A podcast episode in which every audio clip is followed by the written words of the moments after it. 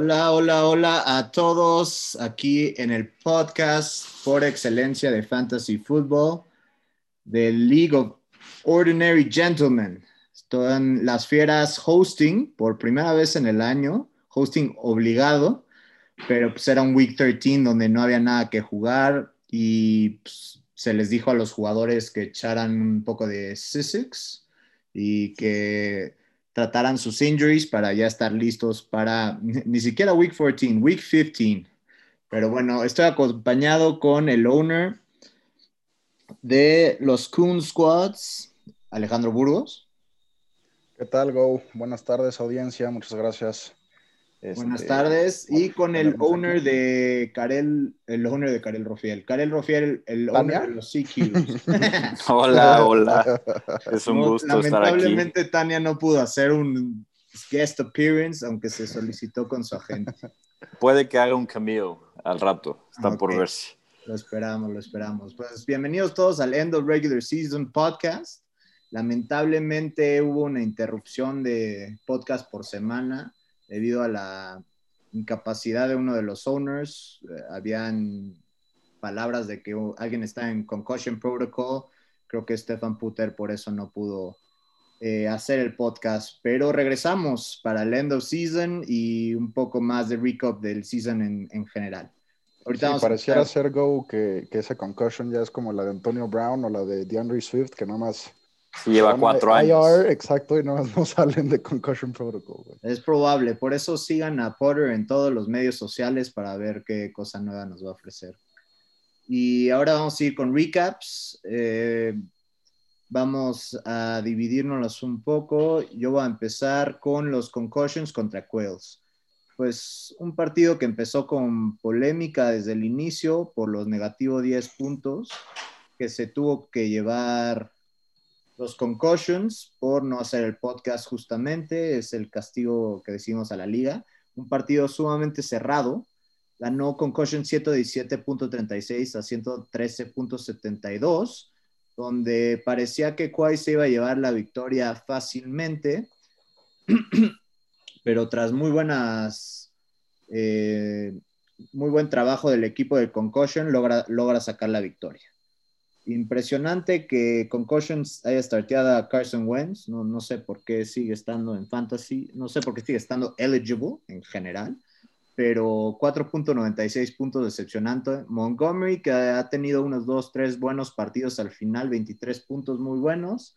Y Henderson, eh, la verdad es que ves el equipo de los Concussions y te das cuenta por qué quedó en último lugar.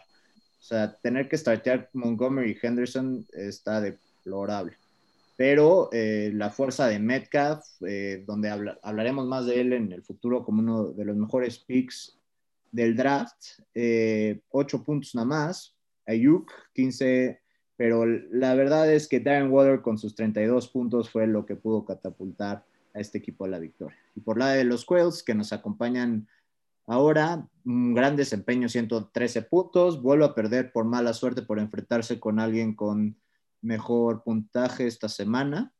Eh, tiene un, buen equipo para, para playoffs, juega semifinales, perdón, juega ahorita cuartos y pues parece favorito para las semis.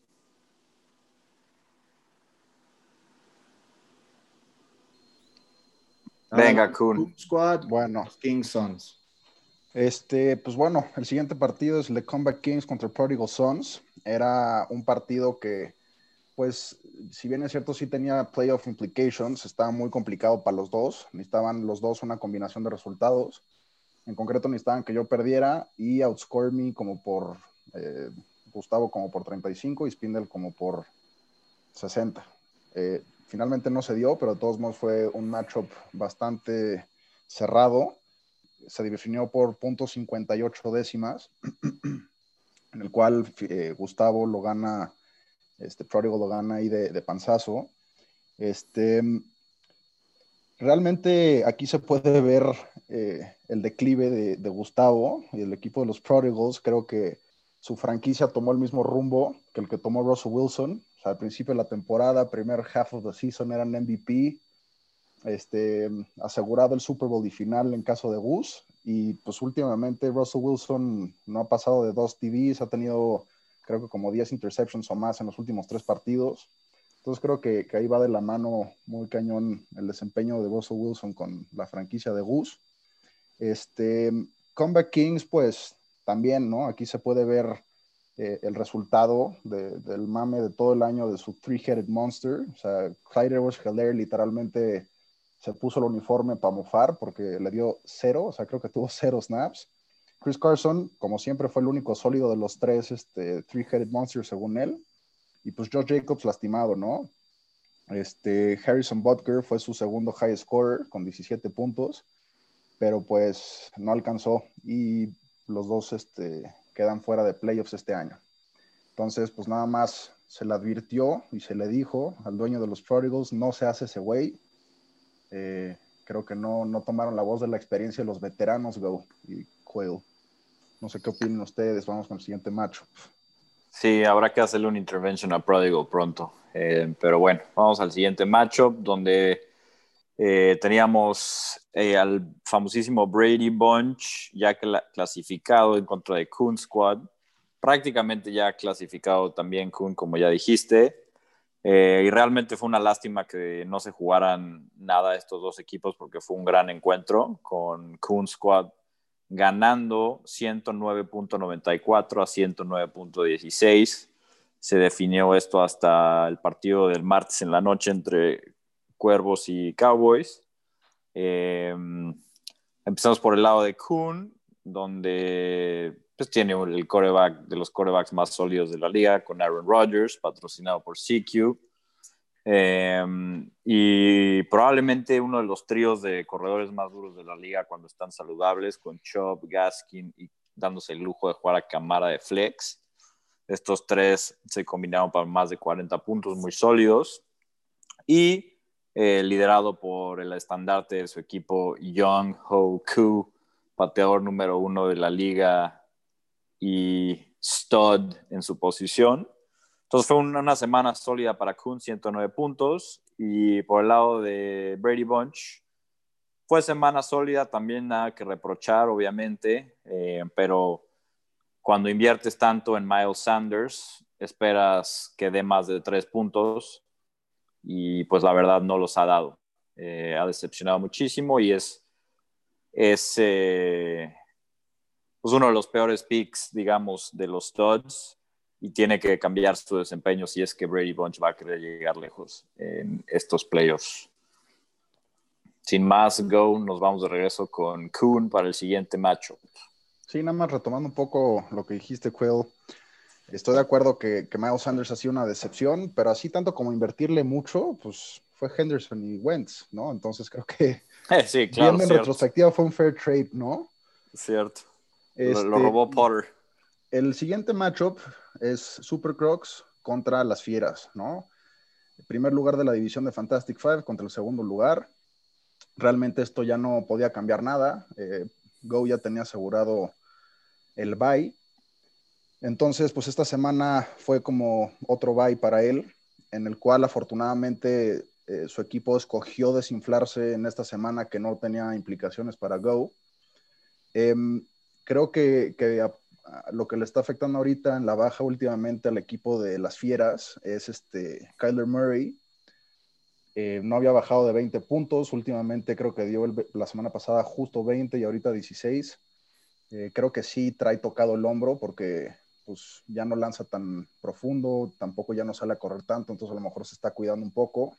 Esperemos que el siguiente baile ayude a Pablo para, para que se recupere Kyler y, pueda regresarle a dar esos monster performances que, que, cargaron a su equipo. Gio Bernard fue un buen pickup hasta que se lastimó Joe Burrow. O sea, ahorita ya pues realmente esa ofensa con Brandon Allen y este, Finley realmente no trae nada. Wayne Gallman fue un gran, un gran hallazgo ahí en el waiver. Tyreek Hill, pues, stud, eh, consistente, cosa que, que es nuevo para Tyreek Hill esta, temporada. Y eso que le robaron un TD. Exacto. Y bueno, ya McLaurin pues eh, estaba tocado, no, no tuvo el mejor de los partidos. Engram, Pittman, San Francisco le dio negativo. Y pues bueno, su, su, su kicker Rodrigo Blankenship siempre dando puntos sólidos ahí. Y pues realmente Super Crocs yo creo que fue de los low scorers. Eh, tuvo suerte de enfrentarse contra, contra Pablo para poder ganar este game. Eh, lo cargaron Josh Allen, Derrick Henry y Raheem Mostert, que creo que van a ser el core de este equipo yendo a playoffs. Este, Antonio Gibson pues pintaba bien, pero pues se lastima. Eh, Michael Thomas parece ser que tiene buena química con Taysom Hill, ya lleva dos partidos arriba de 100 yardas con él. Y pues bueno, eh, kicker y defense le dieron double digits, entonces pues kicker and defenses do matter in fantasy. Quail. Pues sí, tienes razón, Mikun. Y el último partido, no hay mucho que decir de este partido. Probablemente el peor equipo de, de la liga este año en cuanto a management, los Hungry Hippos, cierran ni siquiera puedo decir decorosamente con una victoria, ya que José sacó a tres jugadores para... Él dice que para evitar a los Quails en playoffs, pero yo creo que era más para humillar a, a Hippos y ganarle sin tres jugadores. Estuvo cerca. Em, dejó al Q fuera, al tight end y a la defensa. Eh, y pues ya sin nada que perder, Hippos se animó a jugar a todos sus Cowboys. Eh, por primera vez en varias semanas. No le fue tan mal, curiosamente Gallup tuvo un buen, un buen encuentro para callarme la boca. Eh, Amari Cooper 11, eh, la defensota de Dallas menos 2. O sea, ahí es cuando ya es jugar fantasy con las nalgas, ¿no? Es vamos a meter a la peor defensa de la historia just for fucking fun, ¿no? O sea, hay que analizar un poco más, pero como ya no había nada que jugarse para ninguno de los dos, vamos a dejarlo pasar. Y José entra tranquilo playoffs, Miguel entra tranquilo a off-season y nos, se verán las caras el siguiente año. Perfecto, ahí tenemos el recap de la semana 13. La verdad es que no hubieron sorpresas en particular, se ven bien encarrilados algunos equipos más que otros. Eh, y ahora vamos a un segmento que nos gusta llamar Dear Fantasy Gods. Pero antes de llegar a ese segmento, nada más voy a recap los standings. Las Fieras acaban en top del division de Fantastic Five con 9 wins, 4 losses. Super Crocs 8 and 5, Brady 7 and 6, Chameleon Quail 6 and 7, a pesar de los puntos que ha generado y llevarse el most points de toda la liga. Y Concussions con 3-10, último lugar, hace video. Es el único equipo de la liga que ha repetido hacer el video al quedar en último lugar y podemos decir que todos estamos muy emocionados ver de la producción y la dedicación que le va a tener que dar para un gran video para el próximo año. Creo que hasta él está emocionado, ¿no, Go? Estaba emocionado de que, que salir ya más fit y exponer su nuevo cuerpo. ¿no? que va a estar mamado y quiere que le pongamos un video donde lo pueda demostrar, pues, no sé, algo con lingerie, ahí iremos pensando qué cosa interesante puede bailar. Audiencia, si tienen algún tip de video que quieran ver a, Performa Potter. Sí, aprovecho esto para déjenlo en los comentarios, suscríbanse al podcast, acuérdense de ratearnos en iTunes y en Spotify. De la división All Time Greats, The Greatest Attention Whore, quedan 9 y 4, top of the division, no surprises there. Coon Squad 7-6, Particle Son 6-7 con el declive que ya habíamos mencionado, Comeback Kings 5-8, a.k.a. el hombre más humilde del mundo, a.k.a. Eh, The California Man, y, Hungry Hippos también 5 and 8. Este... Oye, Go, antes de que pasemos a Dear Fantasy Gods, una, un pequeño, eh, una interrupción. Hice este, un, un ejercicio de ver cómo le hubiera ido a cada equipo si hubieran tenido el schedule que yo tuve. Y eso que yo no fui el, peor high score, fue Watch este año, ¿no? Que esto nos demuestra un poco el, pues el factor suerte de fantasy. Yo con los puntos que me metieron acabé seis victorias, siete derrotas. Fieras hubiera acabado cinco victorias, ocho derrotas. Rubix, cuatro victorias, nueve derrotas. Coquette, 5-8. Potter 310, José 310, Kuhn 58, Kings 49, Gustavo 67, curiosamente, y Hippos 49, ¿no? Nada más para, pues ahí lo ilustrar. Factor suerte a veces. El factor suerte, pero pues la verdad es que no hay, no hay forma de modificarlo, pues es parte del fantasy, el matchup, el 1 a 1, no, no podríamos hacerlo nada más de tabla general cada semana, creo que no sería lo mismo. El parte de las divisiones y el rivalry que se está generando y que ya se viene generando por más de 10 años eh, es lo que lo hace divertido. Y ahorita vamos a tomar unos segundos de silencio, nada más in memoriam por los equipos que no pasaron a playoffs.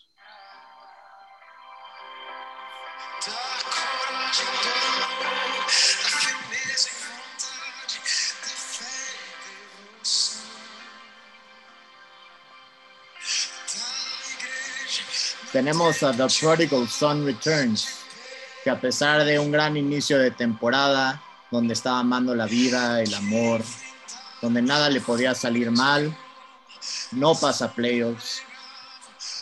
Russell Wilson empieza bien, pero se hunde. Ezekiel Elliott empieza bien, se lastima Dak, se va al carajo. a moverse. Inconsistente por sus QBs. Brandon Cooks no fue lo que se esperaba de él. Kareem Hunt no lo quiso mover. El move del año que decían que iba a ser Devontae Freeman acabó siendo un fracaso. Seleccionó a Chase Claypool, pero no fue suficiente para llevar a este equipo a los playoffs. Después tenemos a los Comeback Kings o Come in the Back of the King de Sean Watson y que fue por trade, pero a partir de ahí su, como dije, Three-Headed Monster de papel resultó ser más débil que el papel. Clyde edwards Chris Carson, y Josh Jacobs, copiados a veces, underperforming en otras. Y a pesar de tener Robert Woods, Steelen en trade y otras opciones, no pudo hacer lo suyo y queda como de los peores equipos de la liga. Y finalmente los concussions, haciendo el video, trades dudosos y queda en último lugar. Pues, no era una grande sorpresa hace, hace como un mes ya, ya se veía venir, era casi inevitable. Y eso es In Memoriam. Ahora pasamos a Dear Fantasy Gods. Kunz. Dear Fantasy Gods, este yo creo que fue realmente, este, lo iniciamos una vez en el podcast eh, de Potter, donde fue como una meditación para mandarnos a dormir a todos. Este, pero me acuerdo que lo propuse porque realmente ya estaba hasta la madre de, mi mala suerte con los kickers. Entonces, pues nada más quiero ver, quiero primero que nada agradecer el segmento porque creo que sí funcionó, de tener, un, o sea, de tener kickers que no pasaban de cinco puntos durante la primera este, mitad de la temporada. Eh, como ya lo dijeron, John Hoku, o sea, el líder de Coon Squad, nos ha llevado a casa, nos ha dado partidos de 21 puntos, no ha bajado de double digits. Entonces realmente es como tener ahí un flex extra, ¿no? Eh, yo creo que esa es la, primera de Dear Fantasy Gods. Pues gracias por haber escuchado este segmento, este famoso podcast, porque claramente funcionó. Em, en segundo lugar, yo creo que pediría que ya paren los injuries y COVID shit al menos tres semanas, ya sabes las últimas tres semanas que, nos dejen en paz. Este, CQ. Cool, voy a, seguir con esa, esa um, temática de las lesiones un poco. Tengo dos rápidas. Dear Fantasy Gods, ya dejen en paz a Christian McCaffrey, por favor. O sea, lo estoy diciendo un poco selfishly porque lo tengo en otra liga, pero, pero realmente el fantasy no es igual sin él. Es el mejor jugador de toda la liga es el number one pick de todos los drafts. Las tres semanas que ha jugado ha dado más de 20 puntos. O sea, es, ridículo lo bueno que es. Y lo queremos ver todos, lo queremos disfrutar todos los domingos. Ya déjenlo en paz, por favor. Si no es el hombro, es el thigh. Si no es el thigh, es el tobillo. O sea, déjenlo en paz, carajo. Y más para los playoffs. Mi segundo rant para los Fantasy Gods es eh, enfocado a los Steelers y a Big Ben y a los coaches dejen de lanzar tanto la bola. Tienen a James Conner, tienen a un buen juego terrestre con Benny Snell, este, Anthony McFarland.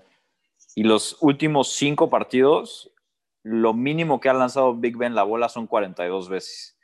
Y dos veces ha pasado de 50. O sea, es ridículo estos, estos números. Corran más la bola esta semana con James Conner. Gracias. Go. Muy bien.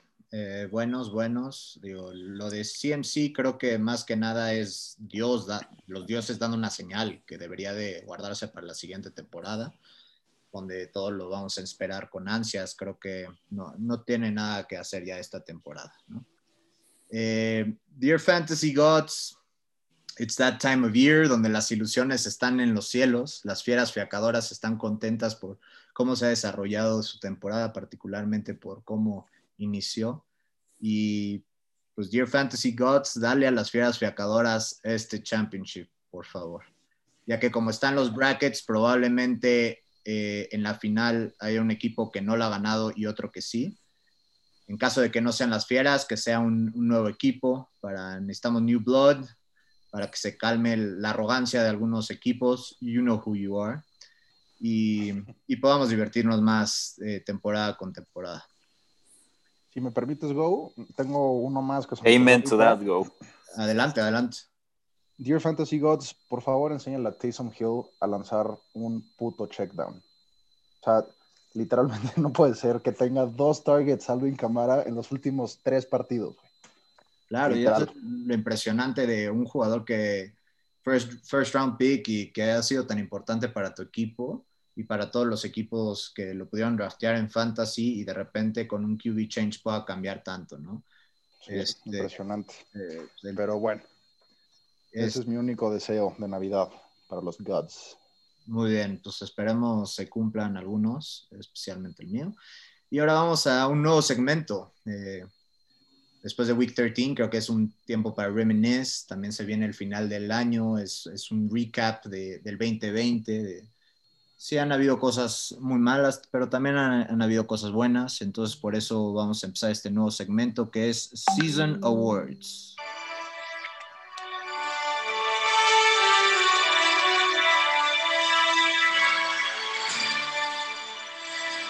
Welcome to the 2020 Season Awards para League of Ordinary Gentlemen. Este, y vamos a empezar con la nominación de Best Pick of the Draft.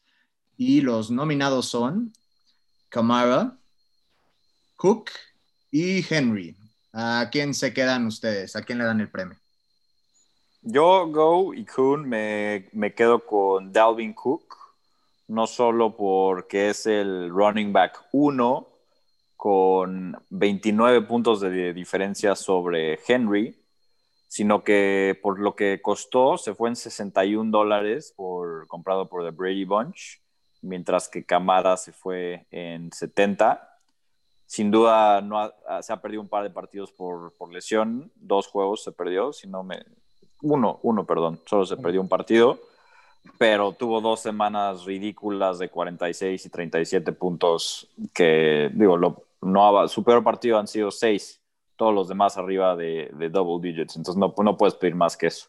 Y no, fue, no se fue tan caro además y además no se llevó el backup a, Madison. Tuvo fe en esa decisión que le pudo haber costado algo en el draft y le acabó jalando. Sí, digo, lo único que me preocupa de Cook es que lo usan demasiado y ya sabemos lo, lo riesgoso que es eso, pero gran pick. Pues sí, yo también este, podría estar un poco biased aquí porque pues, Alvin es mi boy, ha cargado a mi equipo, ha estado conmigo en las buenas y en las malas, pero yo creo que también se la tengo que dar a Cook. Este, yo creo que no es nada en contra del talento de Camara, o sea, los dos yo creo que están al mismo nivel, son receiving backs, son este, elusive backs, pero también pueden correr between the tackles. Como dices, Karel, yo creo que la diferencia es que Cook literalmente no comparte carries, o sea, es ridículo, literalmente tiene arriba el 90% del snap share, mientras que Camara este, a pesar de, por ejemplo, al principio, aunque le fuera muy bien, siempre le están dando unas 10, 12 carries a Latavius Murray, ya sabes. Entonces, pues sí, sí, Cook es lo que buscas en el number one pick, en el stud running back, en el stud de tu equipo, ¿no? O sea, ese running back que en una jugada te puede cambiar y decidir el partido, que tiene workhorse usage y pues que no se ha lastimado. Como dices, nada más ha perdido un partido, pero eso para Cook es, pues, ya es ganancia. De acuerdo, es un sweep aquí por la votación. El premio se va a Dalvin Cook, eh, que está en el equipo, como sabemos, de los Rubik's Cubes, Brady Bunch. Brady Bunch. Cambia cada temporada. Malos nombres en general. Y ahora vamos con otra premiación. Ahora es Best Pick of the Draft, pero no considerando First Rounders. Tenemos denominados a Metcalf, que se fue en 4 dólares, Diggs en 6, Rogers en 1 y Kyler Murray en 10. ¿A qué nominan? Kun, si quieres, tú ve. Eh, es que aquí también tengo mucho bias. Tengo a Rogers y a Diggs. Rogers lo adquirí vía trade, entonces pues no me costó a mí uno, pero de todos modos es gran value. O sea, está teniendo yo creo una de sus mejores temporadas ever, puede estar luchando por el MVP.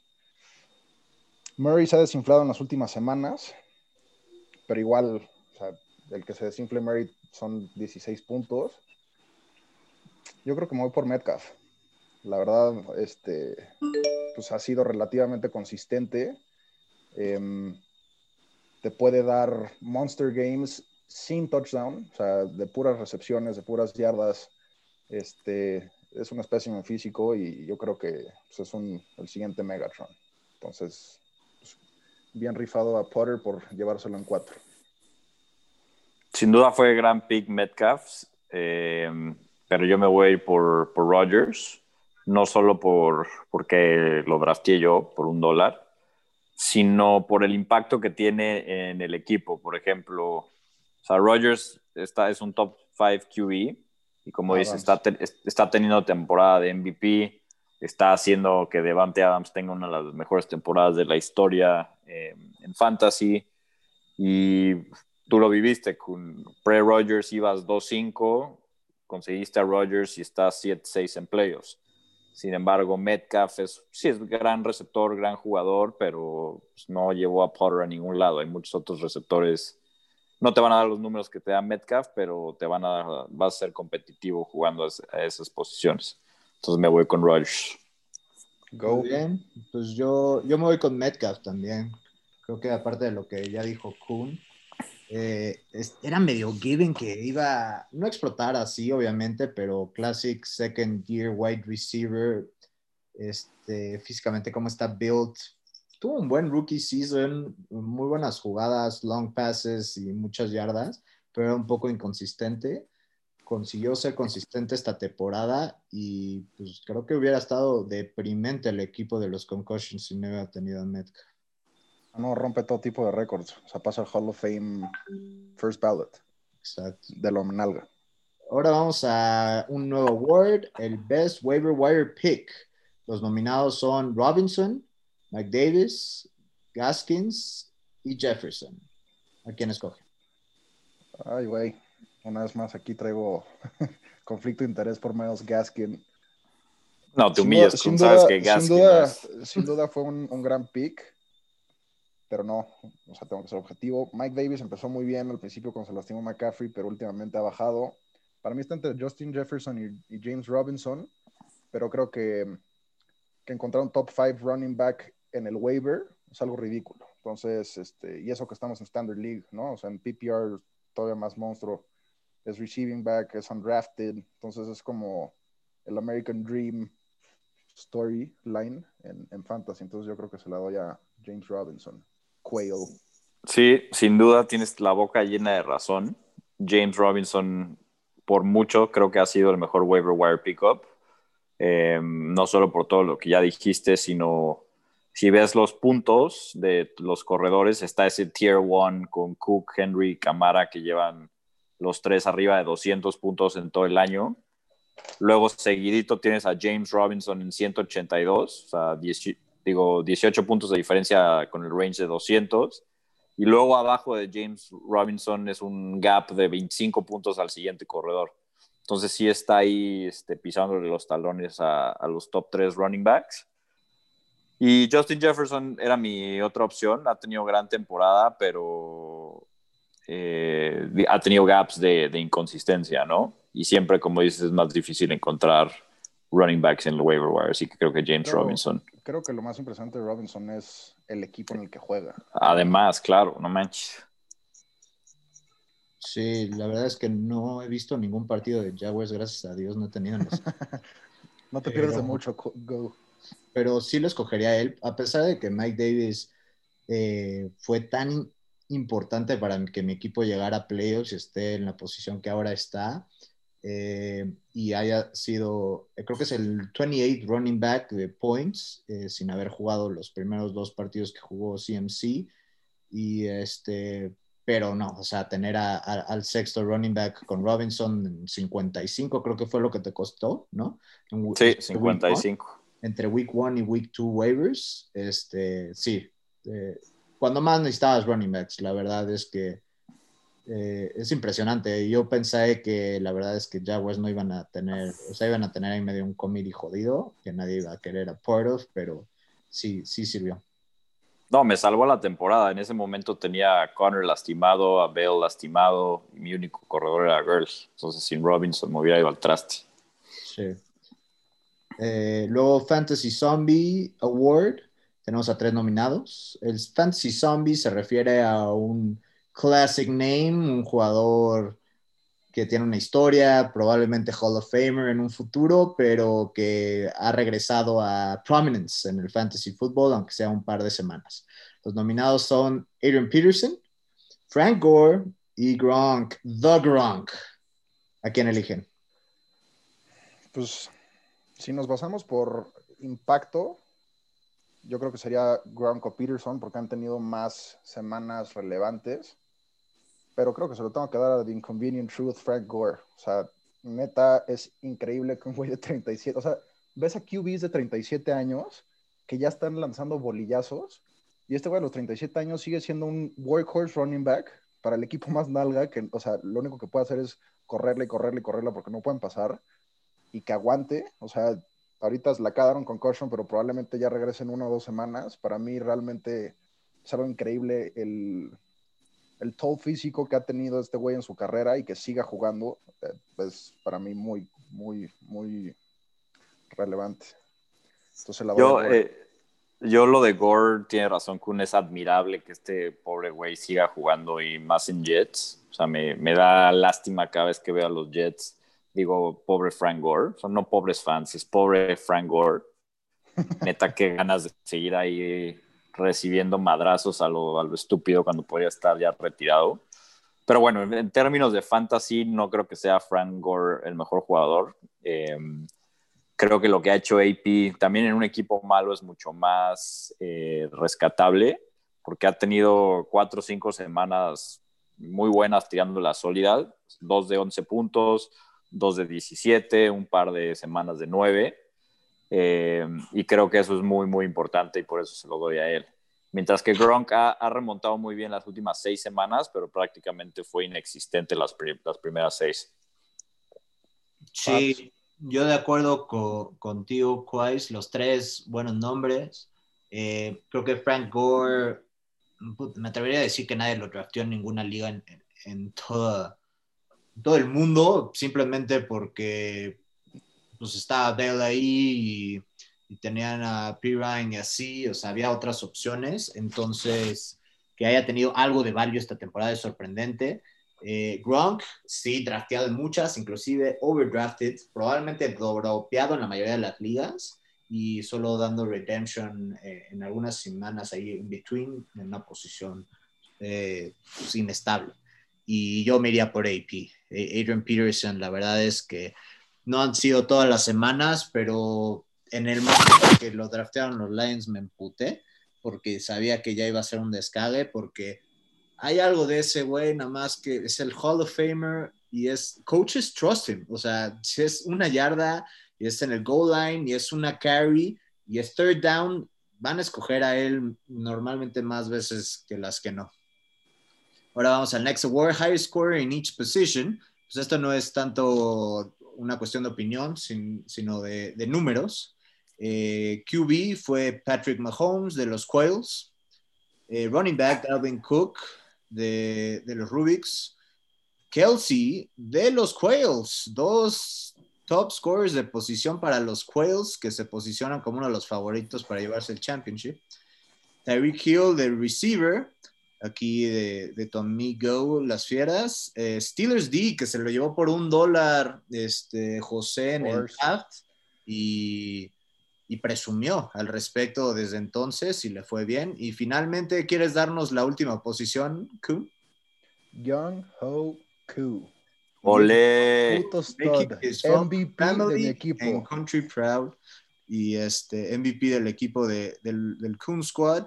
Eh, que como ya había dicho, tenía muy mala suerte escogiendo kickers cada semana y eso lo consolidó para pasar a playoffs. El next award, el jugador que cargó a su equipo de fantasy, será Aaron Rodgers con Coon Squad, eh, con Conquet Henry o con las fieras Kyler Murray. Em, ahorita la neta estoy entre, entre Rodgers, mío, y de, de fieras. Este, cuando agarré a Rodgers estaba 2 y 5 y acabé 7-6. Entonces realmente me eché un run de 5-1 en los seis partidos que tuve Rodgers. Yo creo que no hubiera pasado sin Rodgers. O sea, definitivamente cargó a mi equipo.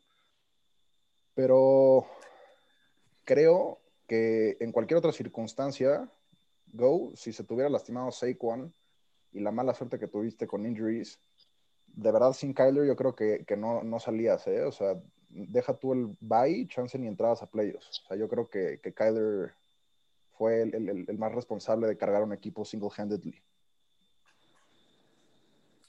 Sí, concuerdo con, contigo, creo que, que Kyler las, las primeras 10 semanas de la temporada fue ridículo los puntos que hacía y sacó a Go de, de muchas semanas que debió perder, le dio, le dio la victoria. De acuerdo, es un sweep para esa decisión. Kyler Murray, la, la maravilla de poder ir perdiendo por 27, 28 puntos, tener a Kyler Murray como último jugador y decir, lo puedo sacar. La verdad es que, ni siquiera sea como, como pedir demasiado, ¿me entiendes? O sea, no, es como que le estás pidiendo 20 puntos a un receiver. O sea, decir 27 de Murray, muy, por, o sea, muy posible con, confianza. La verdad es, eh, es una experiencia que no he tenido. La verdad es que la mayoría de los años no tengo eh, los top QBs. O si sí es porque drafté a alguien que acabó jalando bien, pero nunca, nunca me había salido tan bien como, como esta temporada. Vamos al siguiente award, pero ya venimos a la nueva categoría de Season Awards. Ahora los nominados son los owners de los equipos, de The Gentlemen. Y el primer award es Most Improved Team. Los nominados son los Weaver Horse, las Fieras Fiacadoras y los CQs. ¿A quién se llevan ustedes? Este, este está difícil porque CQ literalmente se peleó, o sea, de, panzazo no, no, acabó siendo el, último lugar y nos, y nos da un treat con un video desde New York este, y que el, récord no lo demuestra porque ha tenido mala suerte, pero ya lo dijimos hace rato, tiene tres jugadores que son top en su posición, eh, fue el high scorer de la temporada, este, y por un, o sea, por un buen, ya sabes, ni siquiera estuvo tight, pero yo creo que se la tengo que dar a, eh, a Horst, porque él sí fue el último lugar, este, estoy de acuerdo que, que su equipo no, digamos que no, no, se desempeñó tan fuerte como el de, el de CQ, pero se llevó el bye, eh, perdió tres partidos, le dio sweep a toda la división. Entonces, pues yo creo que el most improved team sin duda es Horse, este, seguido de CQ. Y pues no es por quitarte crédito, fieras, pero creo que siempre eres un contender que pasa playoffs, eres un güey constante, no, no creo que haya sido de from worst to first, ¿sabes?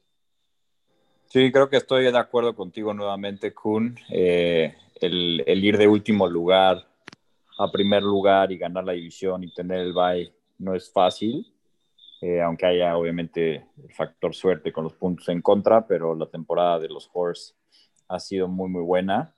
Tocar fondo y hacer ese video se ve que le, le puso presión para ponerse las pilas esta temporada y arriesgar más y moverse más con, con el waiver y con trades, etcétera, y, y muy merecido su, su primer lugar. Em, sin duda también me pondría en segundo porque evité el último lugar de milagro del año pasado y, Fieras en tercero. Sí, de acuerdo con ustedes. Lo, lo, que hizo The Horse es impresionante. Creo que debería de ir a hablar con gente en Alcohólicos Anónimos y gente que tiene problema de drogas porque se vio a los ojos mientras estaba haciendo el video y no le gustó lo que vio y dijo hasta aquí. Se, encontró en un lingerie negro en el estacionamiento y sabía que había tocado fondo, ¿no? sabía que había tocado fondo. Nadie se lo tenía que decir. Él lo sabía. Lo internalizó, lloró, se vale llorar, y, este, y tuvo una nueva estrategia para la temporada 2020. Y a pesar de la lesión de su mejor jugador, que fue similar para las Fieras y por eso también está nominado aquí, este, pues pudo sacar el equipo adelante, ambos equipos con buenos skill streaks, ahí especialmente a la mitad. Eh, pero sí, creo, creo que The se tiene que llevar este premio. Ahora vamos al siguiente, Best Owner on the Draft. Este es un poco en retrospectiva y sabiendo lo que ya pasó. Eh, los nominados son los Horse y con Coon Squad, que que se vio fuerte desde que salimos del draft, pero ha tenido todavía mayor valor su draft por lo que ha pasado con otros equipos, eh, lesiones principalmente. Este, sí, de hecho he tratado de ser bastante unbiased em, a lo largo de todas estas premiaciones, en donde he tenido jugadores y he estado nominado, pero creo que aquí, a pesar de que José acaba con mejor récord, se lleva el bye, sobrevive lesiones importantes, creo que su equipo o la fortaleza de su equipo viene a través de, mover el waiver. Este, creo que yo realmente sí hice un buen draft, considerando que me llevé pues a Camara y a Chubb, que digo, Chubb se lastimó un rato, pero son dos top 15 running backs. Eh, en el draft me llevé a Stephon Diggs y a Calvin Ridley muy baratos. Este, y de hecho, pues Calvin Ridley lo convertí en Rodgers y Mike Evans. Este, y si tomas en cuenta también que, que drafteé a Deontay Johnson, por no lo solté, pero pues fue buen jugador drafteado. Antonio Gibson es el mismo caso, lo drafteé, pero lo solté. Entonces, en cuanto a draft, yo creo que sí hice un draft más comprensivo yo.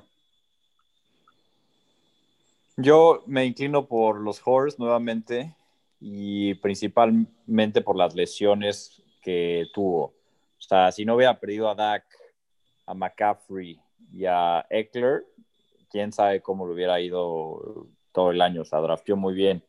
Tenía un equipo muy completo de pieza a cabeza y digo, tú también, la verdad, la verdad hiciste gran trabajo y se me había olvidado de esos jugadores que drafteaste y luego soltaste, pero, pero me inclino por, por José, por, por tenían un, techo muy alto los jugadores que se le lastimaron, o sea, Dak está dando 30 por semana, McCaffrey 25 más por semana, Eckler 15 o más. Entonces, eh, se, lo doy, se lo doy a José. Muy bien, pues sí, creo que está parejo. Yo, yo me iría con Coon Squad, eh, más que nada justo por lo que dices de lesiones. Creo que pues, también es parte de saber draftear a jugadores que, que, que no se lastimen. Digo, obviamente es, es más suerte eh, en muchos de los casos, no es como que los jugadores que se lastimaron de, de José eran particularmente injury prone, se podría decir que Eckler en cierto sentido, pero eh, McCaffrey y Dak definitivamente no. Eh, pero pues sí, me quedo con el Coom Squad. Venga. Ahora vamos con el Best Waiver Wire Owner. Aquí nada más tenemos a dos nominados, a las Fieras Fiacadoras y a los Horse, que aparentemente están nominados en todas las, en todos los premios. Pues siguiendo un poco lo que dije ahorita en el premio pasado, este, creo que, es, impresionante que los dos top eh, jugadores del año se lastimaron y los dos equipos acabaron con Bay ganando la división, o sea, tú y, y, pero creo que sí se la tengo que dar a Horse. O sea, en realidad a ti se te lastimó Saquon y digamos que lo reemplazaste con Mike Davis, pero fuera de eso te sostuvo el buen draft de Murray, de Terry Hill, de Mark Andrews, de Robbie Anderson, o sea, jugadores que, ibas, que supiste cómo usar y en qué momento clavarlos, pero salieron desde tu draft. Robbie Anderson fue waiver wire pick, ojo. Ah, bueno. Este, de todos modos, creo que, que José, este, que se le haya popeado McCaffrey, Eckler, Dak, este, que haya podido reemplazarlo con Herbert y Tannehill, los dos del waiver, o sea, increíble que se los hayamos dejado tanto tiempo ahí flotando. Justin Jefferson, este, sin duda yo creo que puede ser Rookie of the Year. Este, entonces, esta yo creo que se la doy a, a Horse. Yo, Kun, me voy a inclinar por Fieras en esta. Eh, no discuto la gran temporada de Horse, pero a mí, yo siempre veía el equipo de, Fieras como en la semana 5 o 6 y decía, no, se tiene que desinflar. Ya va a regresar McCaffrey, Mike Davis no existe, eh, se le viene bye week de Joe Mixon, luego se lastima Joe Mixon, eh, luego, o sea, se iba quedando sin corredores y iba encontrando a quién meter. Y justo ahora traen su equipo a Wayne Gallman y Cam Makers de titulares, de Andre Swift de flex. O sea, ha sabido maniobrar muy bien el, el running back. No había visto bien el, waiver wire.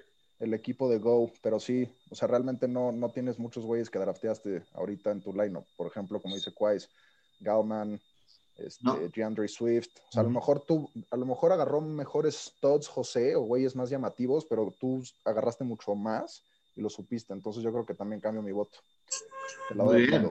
Pues es un sweep a las fieras. Creo que, la verdad, en, en este award en particular, sí las fieras fiacadoras eh, en su team management fue superior. Hubo varias discusiones internas aquí si hacer un, trade anticipado con otros owners. Hubo bastante presión política por un owner de los CQs este, o co-owners con Tania Miranda que nos escucha. Hola Tania. Y este, pero la verdad es que las fieras se movieron bien. O sea, no, no se presionaron, no hicieron trades pendejos. Inclusive les puedo ya eh, aceptar que hubieron varias conversaciones bastante lejos llegaron para llevarse a, CNC en un trade, gracias a Dios no se concretó. Eh, un par ahí para mandar a Hill a cambio de algunos running backs eh, de first two rounds que se acabaron desinflando. Creo que el equipo se concentró en decir que el waiver wire iba a ser la forma que iba a llegar a playoffs. Y pues básicamente todo el equipo que drafteó en la banca, las fieras fiacadoras se deshicieron de él, se fueron todos a la basura fue en nueve equipos, se, se fue refreshing, eh, sin piedad, eh, tropeando y agarrando nuevos jugadores.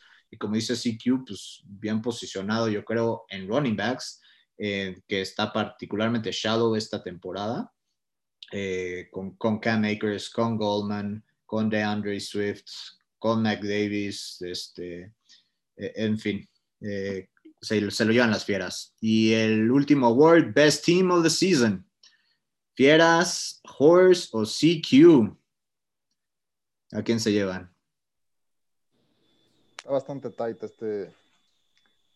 este yo, yo, yo no voto en esta. Bueno, votaría por mí, la neta, simplemente por, por la temporada histórica de cantidad de puntos. Nunca antes había visto. Igual, este yo votaría por mí, este entonces. Kun lleva la batuta y dije quién es objetivamente el best team. Ojo, de la season, ya no consideres sí, ni quién va a ser campeón. Este. Sí, una vez más, este, yo creo que no. Lo, he dicho, no lo demuestra el récord. Me parece muy. Este, o sea, sí, sí, me, sí me, me resulta sorprendente que Carell haya acabado con record abajo de 500, dado el equipo que tiene porque, pues aunque haya varios equipos pesados, yo creo que el más consistente con el cual te enfrentas y dices, güey, si no paso de 110, mamo, o sea, como que de entrada tengo que jugar un big game, este, yo creo que, que Karel, porque ese, ese, ese combo, este, Hill, digo, Kelsey Mahomes, te puede dar fácil 40 puntos en average, o sea, esperado, este, y también presupuestas, yo creo, unos 20 puntos de Davante Adams. Entonces, en ese sentido se lo doy, no tanto por el récord, sino como por lo que implica poderle ganar a este equipo. Ok, y eh, aprovechando una pregunta más, eh, entonces es el favorito para llevarse el campeonato? Se lo he dicho desde hace ya varias semanas, creo que desde que le di a Calvin Ridley le, le puse la corona en la cabeza, nada más que, que Karel le tiene miedo a los Gods, tiene miedo siquiera de, aceptar la realidad y nada más decir un fact, de decir, sí, soy, soy el equipo on paper más fuerte. Entonces, no sé cómo lo tomen esto los gods, esta, esta falsa modestia, creo que les puede molestar, y este, pero sin duda es el favorito. Y pues, pues recibimos, recibimos el premio con suma humildad. Eh, le agradecemos, agradecemos a, nuestros fans y, es un momento especial para el podcast Mofe Fantástico. Tenemos un guest, un invitado especial para el general manager recibir, el premio de, los CQs. Tenemos a la managing owner eh, aquí eh, como invitada especial. Va a decir unas palabras. Muchachos, es un, gran honor recibir este reconocimiento. Eh, es un, gusto escucharlos. Eh, gracias por darme estos minutos para darle unas palabras. Primero que nada, a mi, a mi GM no ha sido una temporada fácil. La, presión estuvo dura y, lo sabe que su house was on the line many times, pero, pero aguantó y, pues, gracias, Kun, por, este, por esas palabras, porque claro que nos vamos a llevar la, corona. Eh, y pues nada, aprovecho para mandarle saludos a, mi amigo Miguel y un, eh, el pésame a, Coquet, porque pues, sabe que, vamos contra ellos, probablemente salgan eliminados, pero pues, bueno, un, abrazo a, a, todos y todas las que los escuchan. Mucho gusto. Muchas gracias. Ahí de las palabras de Tania Miranda, owner y general manager de los CQs portando una gorra de los New York Giants, apoyando siempre a su equipo. Muchas gracias, Tania. Que le va a los Cowboys, pero va. y pues qué bueno que ya finalmente este, pues se dice, ¿no? Lo que se tiene que aceptar respecto al equipo. Qué bueno que finalmente eh, the brains behind it de este equipo histórico finalmente da la cara y sale a hablar creo que la frase de te urge moverte, yo creo que Karel la escuchaba tanto en su casa que la tuvo que repetir en la liga. Entonces, pues gracias por la aparición especial. Muy bien, y breaking news, los CQs toman la batuta de favoritos, se declaran ganadores prematuramente y a ver qué pasa al final de la temporada. Muchas vamos por todo, Go, vamos por todo. Esos fueron los awards.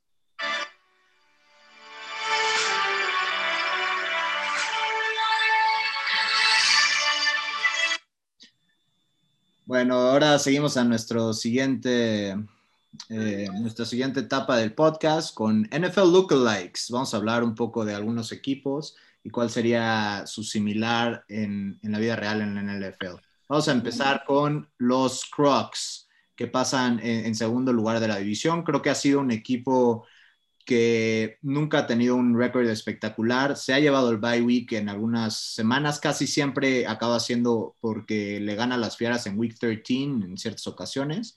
Eh, nunca ha tenido la, batuta de favorito, eh, pero y tampoco nunca ha ganado. Entonces, ¿qué, equipo de la NFL se les hace parecido o similar a los Yo creo que, que los Crocs son como los Houston Texans Ok. Eh, equipo que nunca ha ganado Super Bowl.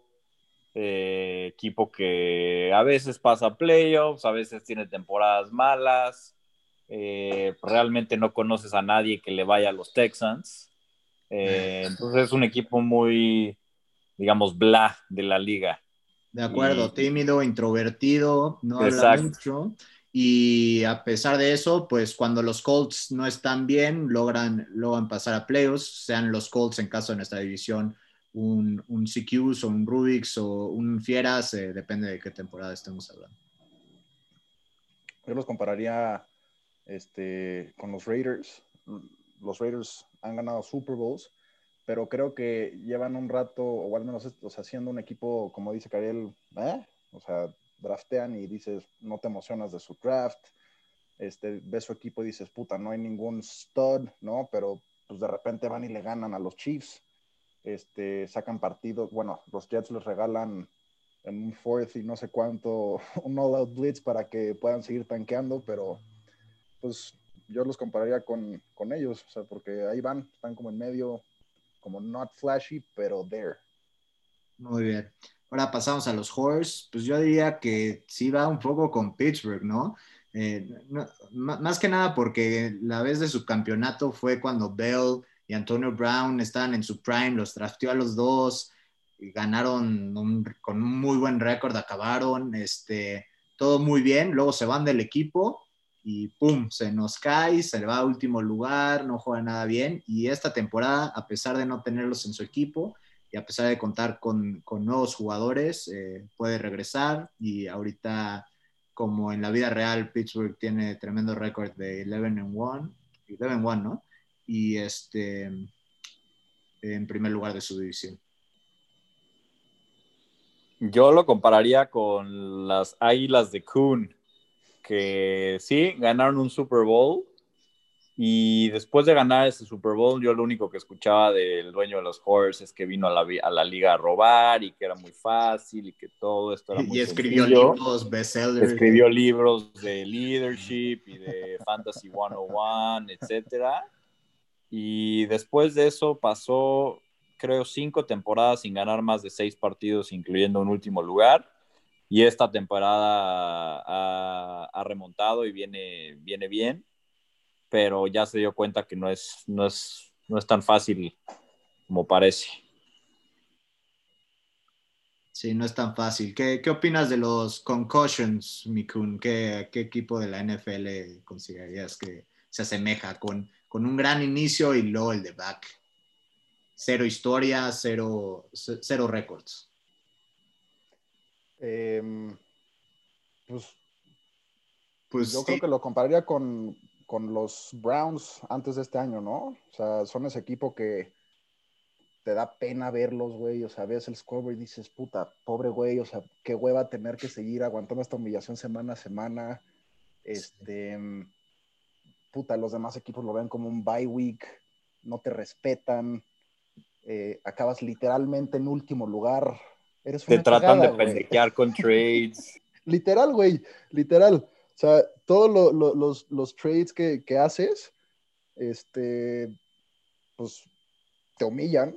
Eh, Browns, Browns es buena. Yo estaba pensando en Jaguars porque siento que en su Week 4, cuando iba 4-0, era como cuando los Jaguars llegaron al AFC Championship y estaban bien prendidos y Jaden Ramsey estaba diciendo que eran una nalga todos los QBs, naming names y diciendo cómo, lo malos que son. Así estaba Gustavo, borracho en un domingo, mandando mensajes así diciendo que todos íbamos a valer verga y que no teníamos equipo y la chingada, y ya tenía el campeonato, y llamaba la vida, llamaba el amor y de repente, pues Blake Bortles, se vieron a Blake Bortles, se dieron cuenta que no era tan bueno y Gus vio a su equipo y de repente se empezó a desmoronar.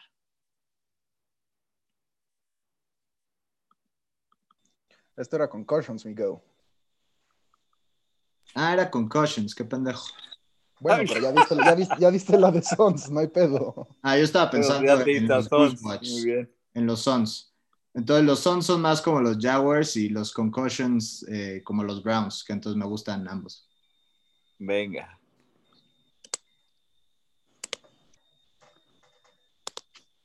A ver, este, los Kings, ¿cómo son, Quais? Uy. Hijo, complicado. Yo, yo los veo como los Cowboys. O sea, es ese equipo arrogante, que sí, tiene historia, ha ganado, pero se les olvida que cada año tienes que demostrarlo, ¿no? O sea, de repente, puta, no me acuerdo, o sea, creo que Dak este año les gana de onside kick de cagada a los Falcons, al equipo más choker de la historia, y, ya todo el mundo estaba poniendo a los pinches, este, ¿cómo se llama? Eh, a los Cowboys de, de Super Bowl contenders, de championships, o sea, es ese equipo que nada más hace un chingo de ruido y es como, güey, qué hueva, ya cállate, ya sabes, o sea, no eres tan bueno, vives del pasado. Muy bien, ¿y los Brady Squires? Puta, pues me duele decirlo, pero pues sí lo tengo que comparar con Pats. Eh, no solo por lo cagante que es, compararlo con lo cagante que son los fans de, de Pats, sino porque tienen una historia similar. Pats fue una nalga de franquicia hasta el 2001. Eh, Rubén fue una nalga de franquicia hasta hace seis años, digo, hasta hace cuatro años, y después de ahí sí lleva tres de cuatro títulos, pero los cinco años anteriores a su primer título peleaba el sótano. Entonces, se la tengo que dar. Serían como los Pats. Muy bien. Eh, los Coons, pues yo voy a decir que son como los Seahawks, eh, en el sentido de que tuvieron un championship run muy bueno, había mucha idea de que iba a ser un dynasty interno, mucho, muchos sueños, muchos deseos y, después de pues, ya varios años, la verdad es que, que pues, no ha habido trofeo y, no ha habido grandes victorias, eh, pero, pero ahí está, y, están en playoffs y a pesar de no ser el equipo favorito, pues, se lo pueden llevar. Ok, déjame te regreso el favor, mi go. Creo que yo te podría comparar con los Bills eres un equipo que tiene historia, este, ha tenido grandes stints en esta, en esta liga, em, llegas constantemente a playoffs, a semis, finales, pero se te escapa el juego grande, amigo. Este, entonces, en ese sentido, yo creo que, que podría ser como los Bills. O sea, eres un equipo que se respeta, que ha tenido momentos de dominancia en la liga pero no se le da el Super Bowl. Es correcto, no se ha dado el Super Bowl, esperemos que sea este año. Ahora pasamos a projections. Oye, ¿no, falta Hippos o me lo perdí? Falta sí, Hippos y yo, ¿no? Sí. ah, una disculpa, una disculpa. A ver, Hippos, A ver, yo te doy a, a Hippos. Hippos para mí es Dallas Cowboys sin, ningún, sin ninguna duda. Y, lo que voy a decir me puede costar el divorcio, pero voy a tener que, arriesgarme. ¿Ya, ya, te eh, fuiste a otro cuarto, Quais? ¿O ahí está tu este, No, aquí, aquí si me ven pestañear dos veces es código rojo. Este.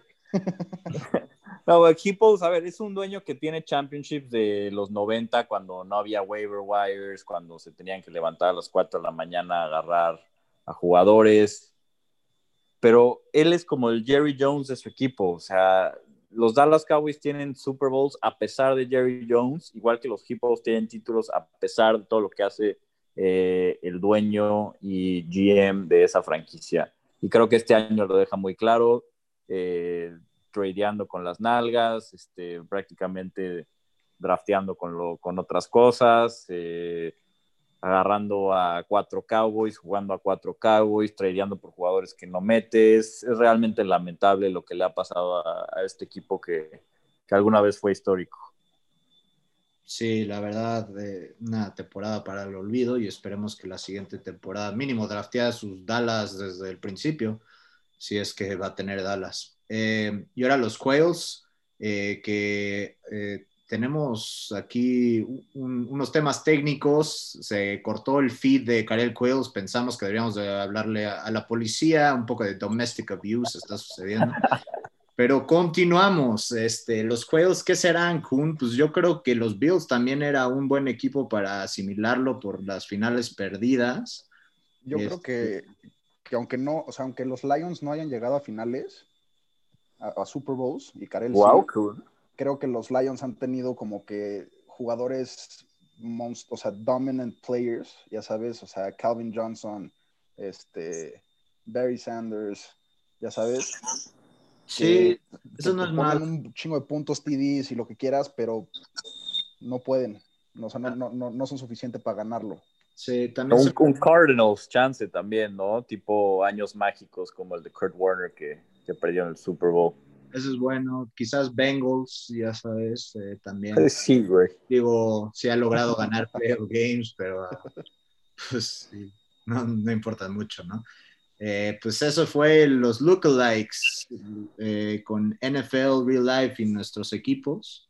Y ahora vamos a pasar a projections, donde las fieras sacadoras y los horse se van de bye week, pero están los Coons contra los Brady's por una parte y Quails nos va a platicar de ellos y después de los Camillos contra los Crocs y Coon nos va a platicar de ellos. Bueno, en el matchup de Coon contra Brady Bunch, ESPN le da un 53% de probabilidades a Coon. tienen 102 puntos proyectados, 97 para Brady Bunch. Em, está muy parejo el duelo de los QBs con Rodgers contra Detroit y Brady contra Minnesota. Me voy a ir con Rodgers. Creo que, digo, Rodgers ha estado imparable todo el año dando entre 25, 28, 22 puntos todas las semanas. Brady ha sido más hit or miss. Así que se lo voy a dar a, a Rodgers por la consistencia y porque creo que, que, va a explotar con Devonte como lo ha hecho todas las semanas. Eh, están parejos los corredores, pero veo más fuerte el trío de Kuhn con Camara, Chubb y Gaskin, a Cook, David Johnson y Miles Sanders. Y aquí la diferencia es Miles Sanders, que va contra Saints con un matchup muy, muy duro. Eh, no sé por qué Kuhn tiene a Alden Lazard de titular. No sé si está apostando por el Blackjack, pero todos sabemos que va por, por Adams con los TDs. Yo metería a Dig, ahí está Diggs, perdón, ya lo vi.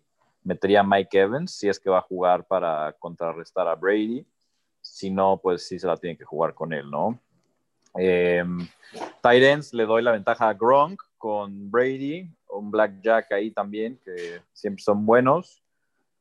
Y la ventaja de empateador con Yon Ho también se la voy a dar a Kuhn, que creo que se va a llevar este matchup de muchos puntos 110 a 102, ganándole a The Brady Bunch y acabando con el campeón este año. Pues, los, dioses de fantasy te oigan, Quail. Sería un excelente resultado para la franquicia eh, poder enfrentarme entre los Horse en semis. Este, después de que nos dieron sweep y las jotadas que hizo de banquear a sus jugadores para tratar de evitarte, pues me gustaría poderle dar un lesson o mínimo enfrentarme con él en semis. Pasemos a tu encuentro, Chameleon Quail contra Super Crocs. ESPN le da 55% de probabilidad a, a Quails. Yo creo que esto nada más es como un fun fact, porque sabemos que las proyecciones de ESPN valen para pura madre. Este, QBs, creo que mm, obviamente Mahomes se la tengo que dar, aunque Josh Allen de repente sí te puede dar un game a la altura de Mahomes y, empatarte en ese sentido, pero, pues va contra Pitt, entonces la veo difícil. Te doy a Mahomes contra Miami. Luego, running backs, creo que Todd Gurley se ha venido desinflando, es un güey de 28 años con artritis en la rodilla, entonces, este, aunque juegue no sé qué tantos touches le den, como ya dijimos, James Robinson ha sido un güey excelente, o sea, un, plug and play excelente que se convirtió en stud. Pero creo que por lo mismo, el de la limitante que tiene de QBs y de ofensa y de equipo, este, no puede ser un stud al nivel de Derrick Henry, ¿me entiendes? Donde pueden controlar todo el partido y solo seguirla corriendo y corriendo cuando... Entonces yo creo que, que aquí la ventaja de running back la trae Derrick Henry y Raheem Mostert para los Crocs. Este, Receivers está interesante porque Michael Thomas ha venido jugando mejor, eh, va contra Philly, a lo mejor Darius Slay no juega, pero sí, sí, pues lo han venido haciendo mierda las últimas dos semanas, tanto Adams como Metcalf. Pero igual yo creo que, Adams contra Detroit, sin sus dos starting cornerbacks y Calvin Ridley en un posible shootout contra los Chargers, yo creo que los receivers sin duda alguna son para Quail. Eh, el tight end position es Travis Kelsey, y Logan Thomas, creo que, o sea, Logan Thomas ha sido una sorpresa que de repente da double digits. La semana pasada fue, un factor importante para que le ganaran a los Steelers, pero no hay competencia. O sea, creo que la diferencia entre Kelsey y el segundo tight end es algo ridículo. Entonces, pues de ahí no hay ni siquiera competencia. En cuanto a flex, em, normalmente se lo daría al running back y a James Conner, yo creo, Quais, que, que James Conner te ha costado varios partidos. No entiendo por qué no metes a un Deontay Johnson que, ha venido dando, o sea, mínimo te asegura 10 targets, ¿me entiendes? Incluso pueden ser hasta más touches asegurados para Deontay Johnson que para James Conner, aunque sea running back. Eh, digo, el flex de, de Crocs no es nada fuerte, es Marvin Jones, pero pues también no sé, es, clásica de Crocs que, le explota a un jugador lo más random y entre dos jugadores le dan 70 puntos, ya sabes. Entonces yo creo que el flex le doy un slide edge a, Crocs. Defensas eh, traen a, Seattle contra Jets y a Rams contra New England. Creo que obviamente Rams es la defensa to go. Eh, tiene más stars y todo, pero pues yo creo que el matchup este, lo tiene mucho más fácil Seattle. Les doy un push ahí. Pues en cuanto a kickers, si no es Q, vale madres. Nada, ¿cómo crees? Este, yo creo que Jason Myers, porque yo lo tenía al principio y era frustrante porque pues al principio, como todos sabemos, Seattle empezó super hot, eran puros TDs, entonces eran puros extra points y ahorita que se ha venido para abajo la ofensa de Seattle en general, creo que Jason Myers ha tenido más este, field goal attempts. En general, eh, los projections ponen a Karel como favorito por 10 puntos. Creo que también va a ser un, high scoring matchup, incluso creo que más que el de Rubén y el mío. Creo que puede ser un matchup de 130, 120 y tantos. Eh, creo que la, la, la, suerte de Karel este, continúa en playoffs en donde los equipos se crecen contra él, pero creo que sí la saca Quills, pero creo que Derrick Henry le va a sacar un pedito. Si le puede dar un game de 40 puntos a, a Crocs. ¿Te gusta más Ronald Jones o Gurley Kuhn? Mm. o Deontay. Yo creo que estaría entre Jones y Deontay. Ok. Se analizará. Muy bien, pues gracias por eso. ESPN dice que gana Kun Squad y enfrentaría a The Greatest Attention Whore eh, en semifinales, mientras que los Quails enfrentarían a las Fieras Fiacadoras en semifinales. Y pues, finalmente para, para acabar este gran podcast, nada más quisiera que compartieran brevemente ¿quién creen que se va a llevar The Whole Enchilada? Puta, está difícil. A ver. Yo se lo doy a Kun, la neta, para no, para no salarme a mí. No, creo que tiene un equipo muy, muy completo y todo cambió a partir de, de que convirtió a Ridley por Rogers y Mike Evans es un idiotez el, el value que sacó ahí y pues, ya con un equipo saludable y, con matchups de ensueño de Green Bay en los playoffs, lo veo muy duro. Pues gracias, Cuevo, por ese positive. Es más, felicidades adelantadas, Kun. Enhorabuena. Ok, pues, ok, pues. Se agradece, como siempre, pues, que te complementen al equipo, que te den positive, que te vean como un posible ganador. Este, obviamente creo que tengo con qué poderlo sacar, pero o sea, en papel definitivamente no me pongo como el favorito. Creo que este, estás rebotando entre false modesty, quies y de repente sí aceptarlo cuando llega tu general manager a hablar al podio y luego otra vez te regresas a no quererte salar. Pero lo he venido diciendo desde hace fácil un mes. Creo que el winner eres tú. Este, se va a necesitar un, un monster performance de cualquier equipo para poderte sacar este, y que no te lo lleves. Entonces, eh, pues yo pongo a Karel. Tu amigo, ¿cómo la ves? Pues aquí su amigo Go for Go, a pesar del 4.8 probability que tenía para desde después de la lesión de Saquon Barkley llevarse el campeonato. Este es el año de las fieras feacadoras, chingada madre. Y con eso nos despedimos. Muchas gracias, Karel, Juárez, Rofiel. Tania Miranda, co-owner y special guest del podcast, y Kun Platoon. Muchas gracias. Un placer, nos vemos del otro lado. Nos vemos del otro lado y finalmente la canción que nos va a despedir está dedicada para los tres clubes que no lograron pasar a playoffs. Muchas gracias. Cuatro.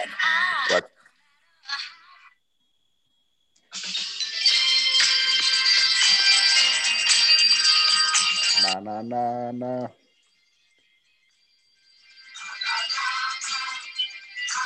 Na na na na. Hey, hey, hey, hey. Goodbye. Goodbye.